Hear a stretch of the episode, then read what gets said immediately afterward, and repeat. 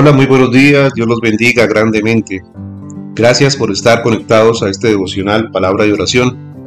Todas las mañanas a las 6.30 am compartimos la palabra de Dios para edificación de nuestras vidas.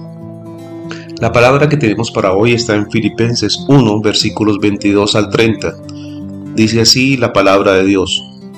Mas si el vivir en la carne resulta para mí en beneficio de la obra, no sé entonces qué escoger porque de ambas cosas estoy puesto en estrecho, lo cual es muchísimo mejor.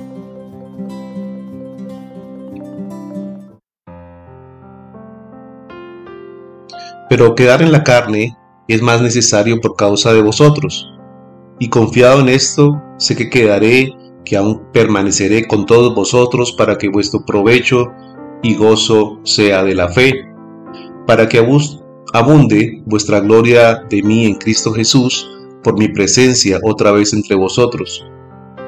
Solamente que os comportéis como es digno del Evangelio de Cristo, para que sea que, o sea que vaya a veros, o que esté ausente, oiga de vosotros que estáis firmes en un mismo espíritu, combatiendo unánimes por la fe del Evangelio, y en nada intimidados por los que se oponen, para que ellos ciertamente es indicio de perdición, mas para vosotros de salvación, y esto es de Dios. Porque a vosotros os es concedido a causa de Cristo, no solo que creáis en Él, sino también que padezcáis por Él, teniendo el mismo conflicto que habéis visto en mí y ahora oís que hay en mí. Filipenses 1 versículos 22 al 30.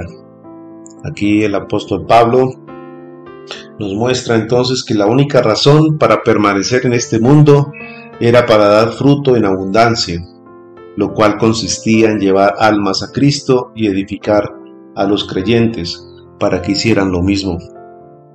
Nosotros entonces debimos cumplir la gran comisión, la comisión encomendada por Jesús, que es llevar su palabra a todo rincón de la tierra. Y es entonces una eh, encomienda que nos ha entregado el Señor a través de su palabra y que debemos cumplir nosotros entonces a cabalidad. Muchos entonces preferirán estar con Cristo y eso es normal. Por eso Pablo decía aquí que estaba en estrecho. sabía que si moría tendría la comunión completa, consciente, íntima y sin obstáculos con el Señor. Obviamente esto era muchísimo mejor y era necesario pues que aún esperara. Era necesario que estuviera a causa de las personas de allí, de estos filipenses, aún predicándoles de la palabra de Dios. Pablo entonces resignó su deseo personal a estar con el Señor por la necesidad de la edificación de la iglesia. La vida entonces de la iglesia, la vida de un ministro es una vida entonces de sacrificio, una vida de entrega y una vida de sumisión a Cristo.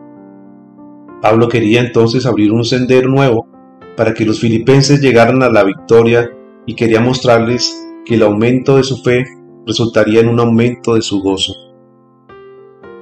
El llamado de Pablo igualmente era la unidad, a que todos estuvieran de corazón y mente unidos entre sí. Y esto es necesario para que una iglesia, crezca. Perdón. La necesidad de ser uno solo es una esencia para ganar más almas. Es una esencia para ganar la batalla espiritual. Igualmente, la unidad se basa en el amor a los demás, en comunión fraternal.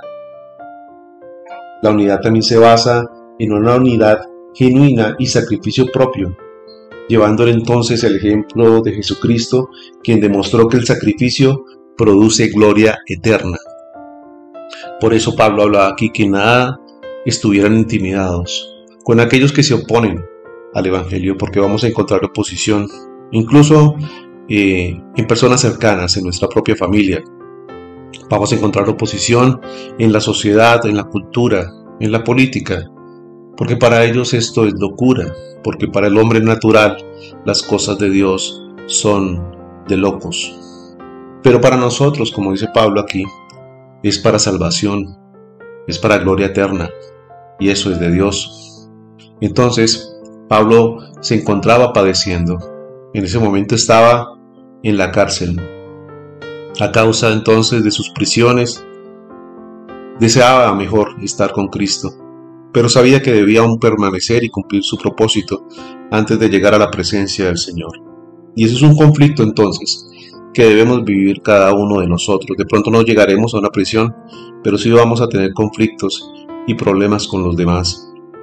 Porque las personas no quieren recibir de Dios, quieren seguir en su pecado, quieren vivir apartados, quieren vivir en sus propios deseos y concupiscencias. Mientras que aquellos que seguimos a Cristo y que le obedecemos, entonces somos tachados de fanáticos o somos tachados tal vez de locos. Pero nosotros sabemos a dónde vamos, sabemos cuál es la gloria que nos espera y por eso predicamos el Evangelio de Cristo. Amén. Vamos entonces a orar. Bendito Dios, gracias por esta mañana. Amado Padre, hoy oramos delante de ti, Señor. Sabemos que aún estamos en este cuerpo, Señor, que deseamos estar en tu gloria, bendito Dios. Pero gracias porque nos has dado las arras del Espíritu Santo, Señor, que es esa primicia de la gloria tuya, Señor. Por eso podemos sentir tu presencia, tener tu presencia, Señor, en medio de nosotros.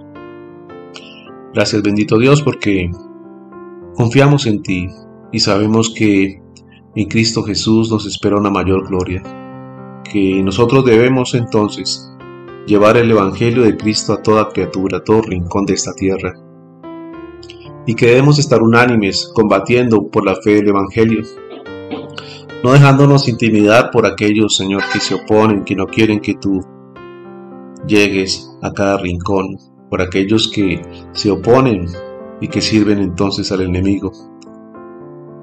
Tú nos pides entonces